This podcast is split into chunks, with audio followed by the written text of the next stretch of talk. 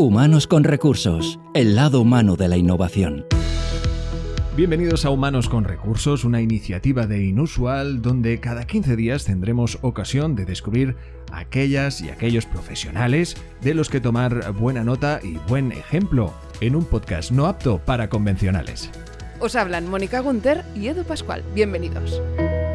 Humanos con Recursos.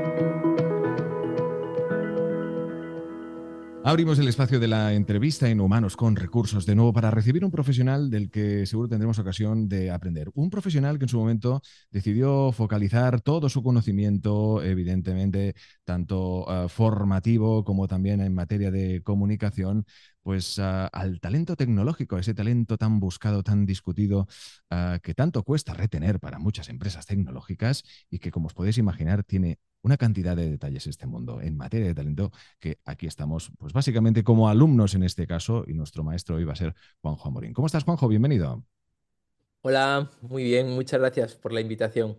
Nada, el placer es absolutamente nuestro. Como decíamos hoy, yo creo que vamos todos a coger papel lápiz para todos aquellos que seáis un poquito como yo, eh, amantes de lo analógico, y bueno, pues para el resto, pues apuntarlo como consideréis. Pero bueno, hoy, como decíamos, tenemos al fundador y presidente ejecutivo de Qualentum, del grupo Proeduca, y un profesional que, como decíamos, Juanjo, cuéntanos, en tus orígenes eh, pasan por el mundo de la comunicación, incluso por el mundo de la, de la radio, entre otros muchos detalles, y cómo llegas a, a fundar, pues evidentemente, todo esta serie de proyectos que derivan en este grupo ProEduca y que pues, van eh, evidentemente dirigidos a la formación del, uh, del talento tecnológico.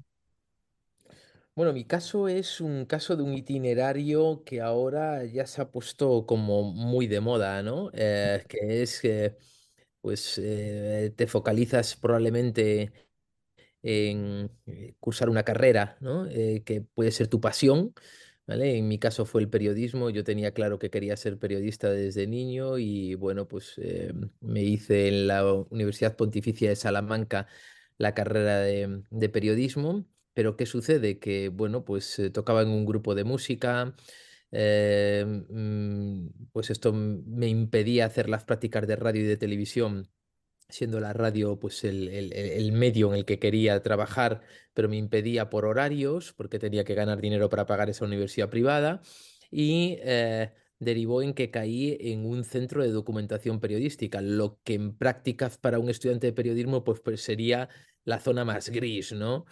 Eh, ¿Qué sucede? Que es, caí en el año 93 en ese centro de documentación periodística en donde había un ordenador conectado a Internet, uno de los pocos ordenadores que estaban conectados a Internet en todo Castilla y León, en Salamanca, en, hacia un backbone de Internet, año 93. ¿eh? y eh, entonces ahí descubrí eh, pues que podía estar eh, devolviéndole a compañeros míos, que em, compañeros de, la universidad, que venían a, buscar en los clásicos CD-ROM, pues la portada del New York Times de 1968, cuando Nixon no sé qué, tal, bueno, ese tipo de cosas que se veían en CD-ROM y yo empecé a descubrir que las podía consultar, pero mm, en, línea, ¿no? ¿Eh? Y ahí descubrí Internet. Eh, descubrí Internet hasta tal punto de pasión que monté una compañía mientras estudiaba la carrera, que fue una de las primeras productoras de contenidos que hubo en este país, Vínculo Media, en el año 93, y esa compañía se la vendía Telefónica en el año eh, 98 eh, a Teleline. Uh, ya cuando se la vendí estaba trabajando para mí como unas 50 personas compañeros de la facultad, creando contenidos de entretenimiento y éramos ya proveedores de portales como Star Media o Yahoo, ¿no? Uh, bueno, pues de ahí eh, surgió todo un itinerario que acabó en que me defina o autodefina como empresario eh, del mundo de la economía digital. Y por ser empresario del mundo de la economía digital, he vivido en mis propias carnes desde hace 25 años la falta de talento tecnológico y la falta de talento digital. Y hace tres años quise ponerle resolución a ese problema que yo viví en mis propias carnes porque no encontraba gente preparada con altísima calidad y altísima excelencia para trabajar en mis compañías, pues ponerle remedio creando la solución. ¿Vale? Y la solución pues es eh, Qualentum, ¿no? Eh, como, como, como solución eh, pues eh, directa y que si quieres pues te cuento un poco de qué va. Claro, exacto, porque es que ahí has abierto un melón que como os podéis imaginar, a ver, esto tiene una duración límite, porque evidentemente estoy seguro que esto lo podríamos repartir en varios capítulos, tendremos ocasión seguro de volver a invitar a, Juanjo, pero sí que es verdad que como decíamos, ¿no? Un, un, talento o una carencia de un talento eh, e incluso de un, tipo de profesional, pues que evidentemente ya se estaba formando en sí o que no se estaba formando adecuadamente, incluso hasta el que el profesional que se quisiera reinventar, ¿no, Juanjo? Efectivamente, ahora, ahora mismo en realidad lo que tenemos es un problema que todos conocemos, ¿no? somos líderes en paro juvenil en Europa, eh, más del 30% de tasa de paro en menores de 25 años y por otra parte nos encontramos con hasta 200.000 vacantes sin cubrir si contamos eh, perfiles tecnológicos con perfiles de servicios digitales en el último mes. ¿Qué está pasando? Está pasando que estamos dando soluciones del siglo XX a un problema del siglo XXI. Entonces hay que aplicar soluciones del siglo XXI. Eh, nosotros en, en, Qualentum lo que hacemos es crear la cantera de los perfiles de desarrolladores de tecnología y de servicios de tecnología que necesitan las empresas. Y lo hacemos aplicando un modelo en tres pasos bien conocido. Fichamos a gente con mm, talento, sobre todo que venga de eh, la formación profesional, ¿vale? Ámbito mm, tecnológico, informática, ¿no?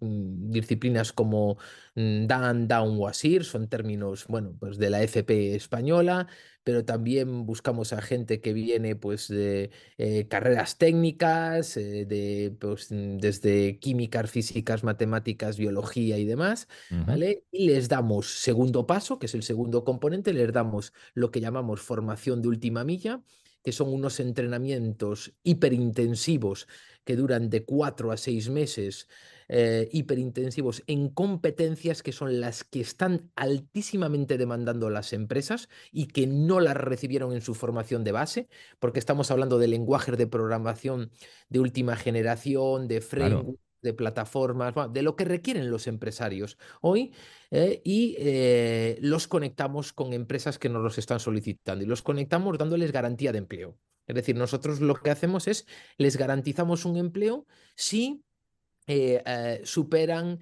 ese entrenamiento formativo y si superan nuestro proceso de selección. A mí me gusta decir, Edu, que somos como en el fútbol, fichamos a chavales que están jugando en campos de tierra, nos los traemos a nuestra escuela de fútbol y en 20 semanas los formamos para poder colocarlos en equipos de primera división. Claro, sois esos observadores, formadores, ¿no? Que cogéis pues a, ese, a ese talento. Y me, he quedado con un detalle muy interesante que comentabas, ¿no? El hecho de cómo la, la exigencia de captación de talento de las empresas cada vez va en aumento, pero porque también la actualidad tecnológica no para. Es decir, ahora estamos con la inteligencia artificial, que es una cosa que ya viene de hace un tiempo, pero ahora, pues evidentemente no, hace más que salir en las noticias, evidentemente, pues ya está en boca de todos, ¿no? Como muchos otros detalles, ciberseguridad, realidad aumentada, todo aquello que tiene que ver con la tecnología que hace que sea, pues que las empresas sean más exigentes, ¿no? A la hora de querer ah, captar este talento. Efectivamente, bueno, se trata de las tecnologías exponenciales, ¿no? Estas tecnologías que a veces son muy difíciles de entender, ¿vale? Eh, mm, el por qué se ponen de moda tan rápido. Y a mí me gusta decir que no es que se pongan de moda, sino que crecen muy rápido. Por eso son tecnologías exponenciales. Y son tecnologías, la última que has dicho, ¿no? Inteligencia artificial, que ahora hasta nuestros abuelos hablan de la inteligencia artificial, ¿no? Eh, ¿Por qué? Porque lo ven en las noticias. ¿Qué pasa con la inteligencia artificial de diferencial frente a otras tecnologías como la realidad aumentada u otras exponenciales, el Big Data y demás? Bueno, pues que va a cambiar el mundo eh, en semanas, ¿vale? Va a cambiar el mundo rapidísimamente, en meses, a una velocidad tremenda y va a tener un impacto en nuestra vida cotidiana, ¿no? Y eso va a hacer que las empresas busquen, em, obviamente, soluciones a que su personal sepa utilizar la inteligencia artificial para mejorar, ¿vale? Los rendimientos y la productividad de la empresa. Y eso va a requerir por varias cosas. Probablemente estemos a las puertas de algo que yo denomino el gran reskilling, ¿vale? Muchos empleados que tienen su puesto de trabajo hoy no es que se vea su puesto de trabajo en peligro por la inteligencia artificial, que si, si quieres de eso después hablamos, sino que en realidad van a tener que readaptar gran parte de sus competencias para trabajar bajo premisas de la inteligencia artificial. ¿Vale? Entonces, eh, en resumen, yo llevo tres años diciéndole a todo el mundo que el paradigma de me formo y luego me empleo, ¿vale? Eh, e, e, es, está caduco. Vivimos en un mundo, en una era en la que nos vamos a tener que formar constantemente, todos los días, los que tenemos trabajo y empleo y los que no tienen trabajo y lo están buscando, ¿vale? Con una intensidad nunca antes vista por el hombre, nunca antes vista. ¿Para qué? Para no ser despedidos del sistema. Claro. Es, es, es tan sencillo y a la vez tan eh, retador y complejo como esto, ¿no? No, eh, es una, es una absoluta ah, barbaridad eh, lo que en ese aspecto, como tú bien decías, ¿no? Como ese no para reactualizarse en todas estas herramientas tecnológicas, ¿no? De hecho, hay quienes dicen, ¿no? Que la inteligencia artificial no te va a quitar, no te va a quitar el trabajo, sino que te la va a quitar alguien que la sepa usar mejor que tú, ¿no? Totalmente. Mm. claro, y hay otro detalle que decías, que incluso hemos tenido ocasión de leer en, en alguna de otras, otras entrevistas que has tenido ocasión de conceder, que decías que antes del 2025 más de medio millón de personas en España tendrán que redactar su perfil profesional hacia el ámbito digital y tecnológico, hecho que hasta incluso, ¿tú crees que se podía adelantar esta fecha o qué? Bueno, yo tengo clarísimo que hay una disrupción desde hace seis meses. Hay algo, una pieza en el paradigma que no habíamos entendido, ¿no? Que era la velocidad en la que estaban eh, eh, evolucionando los desarrollos de empresas como Open, OpenAI y demás. Bueno, todas las empresas que están trabajando con eh, los sistemas eh, generativos de inteligencia artificial, ¿no? Entonces, eh, mm, en realidad, todos sabíamos que iba a llegar rápido, pero lo que no sabíamos es que la adopción por terceros no iba a ser tan rápida. Es decir, hoy el, el ecosistema que se está creando por encima de las inteligencias artificiales base que ya todos conocemos, como ChatGPT y demás, ¿vale? Eh, está siendo mm, tan, eh, eh, la adopción está siendo mm, tan rápida, tan brutalmente intensa, si me permites la, la, expresión, está siendo tan brutalmente intensa que el impacto que va a tener en los oficios que hoy conocemos, ¿vale? Se va a adelantar. Es decir, está clarísimo que cosas como, por ejemplo, todos sabemos que España necesitaba alrededor de 250.000 técnicos de ciberseguridad antes del 2025. Estaba en los planes, de hecho, del gobierno, ¿no? En los, eh, los planes de, eh, del gobierno español y que y están publicados, ¿no? Bueno, pues es más que probable que esa cifra eh, se duplique por dos, ¿vale? Pero y, se baje la, la, necesidad a el año que viene. ¿vale? Pero es que no los tenemos, es decir, no tenemos medio millón de técnicos de ciberseguridad. Por lo tanto, vamos a tener que eh, eh, fichar a técnicos de ciberseguridad extranjeros, bueno, fuera de las, eh, digamos, población residente española, vamos a tener que fichar y subcontratar a empresas extranjeras para que cubran los espacios de ciberseguridad que van a necesitar nuestras empresas y nuestras organizaciones, incluso nuestro Estado. ¿no? Yo el, otro día, hablando con un alto cargo del Ministerio de Defensa, eh, hablaba justo de lo que queremos hacer nosotros en Qualentum, por ejemplo, que es hacer un programa de reskilling para que ciertos militares que están preparados, ¿vale? En fundamentos básicos de programación, de competencias mm, eh, eh, básicas, es decir, hay militares en España que tienen un grado superior de FP de informática, ¿vale? Pero para poder convertirse en técnicos de ciberseguridad necesitan una última milla formativa, un reskilling también para poder ser técnicos de ciberseguridad. Y esto es posible hacerlo, ¿vale? Pero hay que hacerlo, ¿no? ¿Vale? Y, y, también es posible convertir a ciudadanos que no son militares en nuevos militares de ciberseguridad.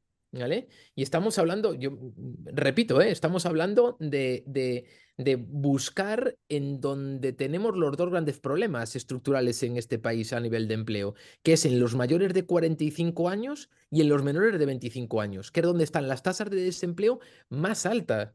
Y estamos hablando justo de eh, dos tipos de poblaciones que están totalmente habilitadas, que son piezas perfectas para la nueva economía digital, la nueva economía que se está fraguando con, con, con, todo este boom que tiene que ver con la inteligencia artificial. ¿Por qué? Porque en los mayores de 45 años encontramos a personas muy bien preparadas sectorialmente, es decir, que tienen experiencia en sus sectores, pero lo que les falta es un gran reskilling de competencias y habilidades, ¿vale? Esto para los mayores de 45 y en los eh, menores de 25 lo que les hace falta es un upskilling, ¿vale? Es decir, una mejora de las competencias sobre la base formativa que ya traen, que la traen de universidades con una formación maravillosa, una formación profesional en España maravillosa, incluso unos másters maravillosos, pero ¿qué les falta? Ese upskilling de competencias que son las que buscan los empresarios, que suelen ser, como digo, pues cosas que son muy cambiantes y que no forman parte de los sílabus de la universidad y de la FP, porque obviamente la necesidad empresarial va muchísimo más rápido que eh, la regulación educativa. Bueno, estamos, eh, como podéis escuchar, realmente eh, lo que nos cuesta escuchar esta realidad, como decíamos, que aparte tan cambiante, ¿no? Y que no nos damos cuenta y de la necesidad en, en este sentido del upskilling, del reskilling, como bien comenta a Juanjo, que de alguna forma también nos lleva a, ver ese otro punto interesante y es, antes comentabas, ¿no? Que eh, el hecho de que falte talento aquí nos lleva a, captar talento, talento exterior, de la misma forma que a veces según cómo, algún talento formado aquí acaba también eh, huyendo, ¿no? A, otros, a otros proyectos fuera, fuera de nuestro país, ¿no?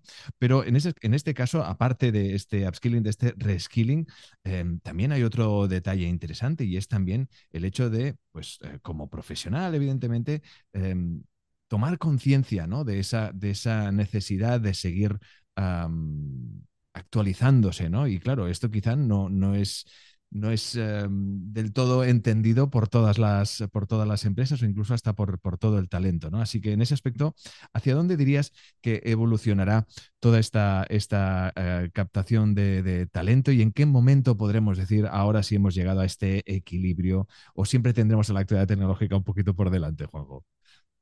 Mira, yo creo que la tendencia en el año 24 y 25 va a ser em, que las grandes compañías, y después vendrán las pymes, pero primero las grandes compañías se darán cuenta por fin, ¿vale?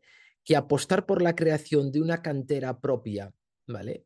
Mm, con un programa de formación de talento joven eh, potente es la única salida a los grandes problemas de captación y de retención de talento tecnológico. Eh, sé que lo que digo no es nada nuevo para todos los directores y personas de recursos humanos que nos están escuchando, porque es algo que está en su backlog desde hace años. Tenemos que formar con programas de jóvenes talentos, apostar y apostar porque entren juniors que después puedan hacer carrera dentro de nuestra empresa. Sé que no estoy diciendo absolutamente nada nuevo, pero es que ahora este es el momento, es la única salida que tenemos. Creando cantera Digital Junior está demostrado, nosotros hemos demostrado que aumenta la fidelidad a la empresa, aumenta la productividad porque la gente es feliz con la oportunidad que le da la empresa haciendo carrera profesional. Se mm, soluciona el problema de la inflación salarial, que se robe un junior entre una empresa y otra Hemos visto casos de juniors que llegan a rotar hasta tres veces en un mismo año, empezando con un salario de 24 y terminando con un salario de 30.000 como desarrollador.net, ¿vale? Esa persona en un año cobrando 30.000 probablemente no esté devolviendo a ese empleador el valor por 30.000. Estamos inflacionando el mercado, ¿vale? Estamos generando un alto riesgo de infidelidad ¿no? entre lo que es el candidato y las, y las, y las empresas. Y eso todo se resuelve con un modelo totalmente nuevo. Tenemos que reinventar los programas de jóvenes talentos dentro de carrera profesional dentro de nuestras empresas. Y esto es lo que estamos haciendo nosotros, pues lo estamos haciendo, pues mira, mm, el, 90% de las empresas con las que hacemos, eh, con la que lo hacemos son empleadores que contratan más de 100 empleados todos los años. Es decir, que estamos haciendo ahora al principio con los grandes, con las grandes empresas. Pero no tengo ni la menor duda de que este modelo ¿vale? Va a ser un modelo de moda en el año 24 y 25 en las pymes. Las pymes no pueden fichar en Mbappés. Las pymes tienen que crear ceballos. Esto es fundamental. Es verdad, es verdad. El Real Madrid y el Barça pueden salir con chequera a comprar jugadores. Exacto. ¿vale? Pero el resto de los equipos de primera división tienen que apostar por sus canteras. ¿vale? Esto es lo que tiene que hacer el tejido pyme español que supone el 98% de las empresas españolas que tienen eh, eh, menos de 10 empleados. Entonces es apostar por cantera. Claro. No, no, desde luego, desde luego. Creo que, creo que ha quedado más que, bien entendido, como lo, como lo estábamos eh, diciendo en esta charla que mantenemos con Juanjo Amorín, pues que ya no, ya no solo eso y en la que por desgracia vamos a ir terminando porque nos estamos quedando sin tiempo, pero sí que es verdad, Juanjo, que todo este que comentas, que evidentemente necesita ser contado, necesita ser explicado y que de alguna forma lo estamos eh, intentando hacer a través de este altavoz eh, en el que hoy hemos tenido ocasión de, recibirte, como es este podcast, pero que a, su vez, y antes de terminar, me gustaría preguntarte, ¿todos tenemos capacidad para reinventarnos y, meternos en el mundo, en el mundo tecnológico. Es decir, en el caso, yo por ejemplo hablo de las personas como fue en mi caso en su momento estudiando en el colegio humanidades, ¿no? Por ejemplo, yo tendría capacidad un poco para todos aquellos que nos escuchen y piensen, oye, pues mira, me interesa, pero claro, yo vengo de una formación que, bueno, que no tiene absolutamente nada que ver con todo esto, ¿no? Sí, a ver, yo creo que eh, primero, eh, respondiendo a tu pregunta, claramente, todos tenemos capacidad, sí, si tienes pasión, y curiosidad. Pasión y curiosidad. Yo creo que son dos elementos eh, básicos en el cóctel para todos, de manera transversal. La gente pasional y con curiosidad, y si es curiosidad tecnológica, mm, va a sobrevivir y va a sobrevivir fantásticamente. Lo que sucede, Edu, es que lo que tenemos es que saber posicionarnos bien cada uno. No podemos transformar a un filólogo hispánico, a un humanista o a un periodista como tú o como yo, ¿vale? En programador, un data science, un ingeniero de data science de la noche a la mañana.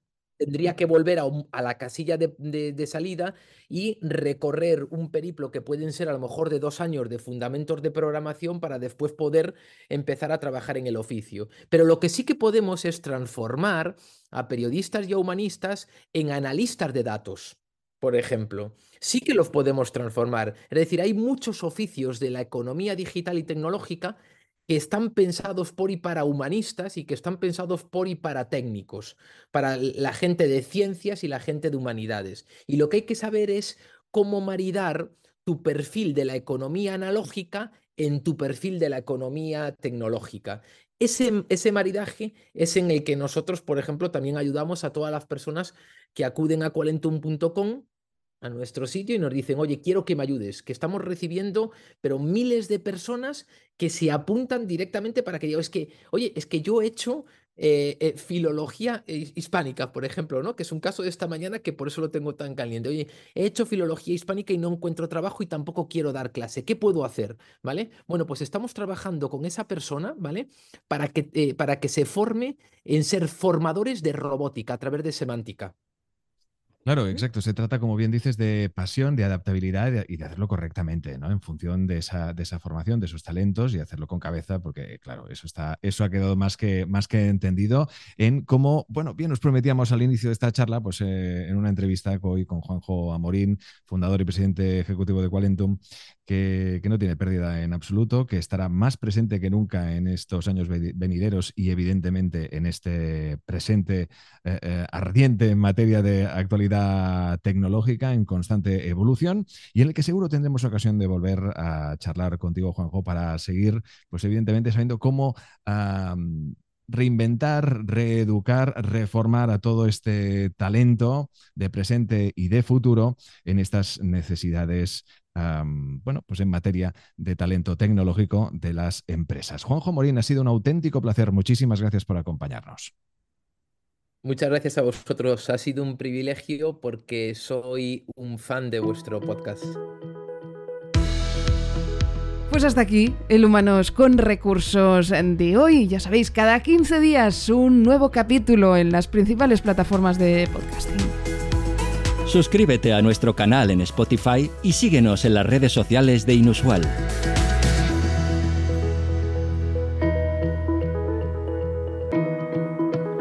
Humanos con recursos, el lado humano de la innovación.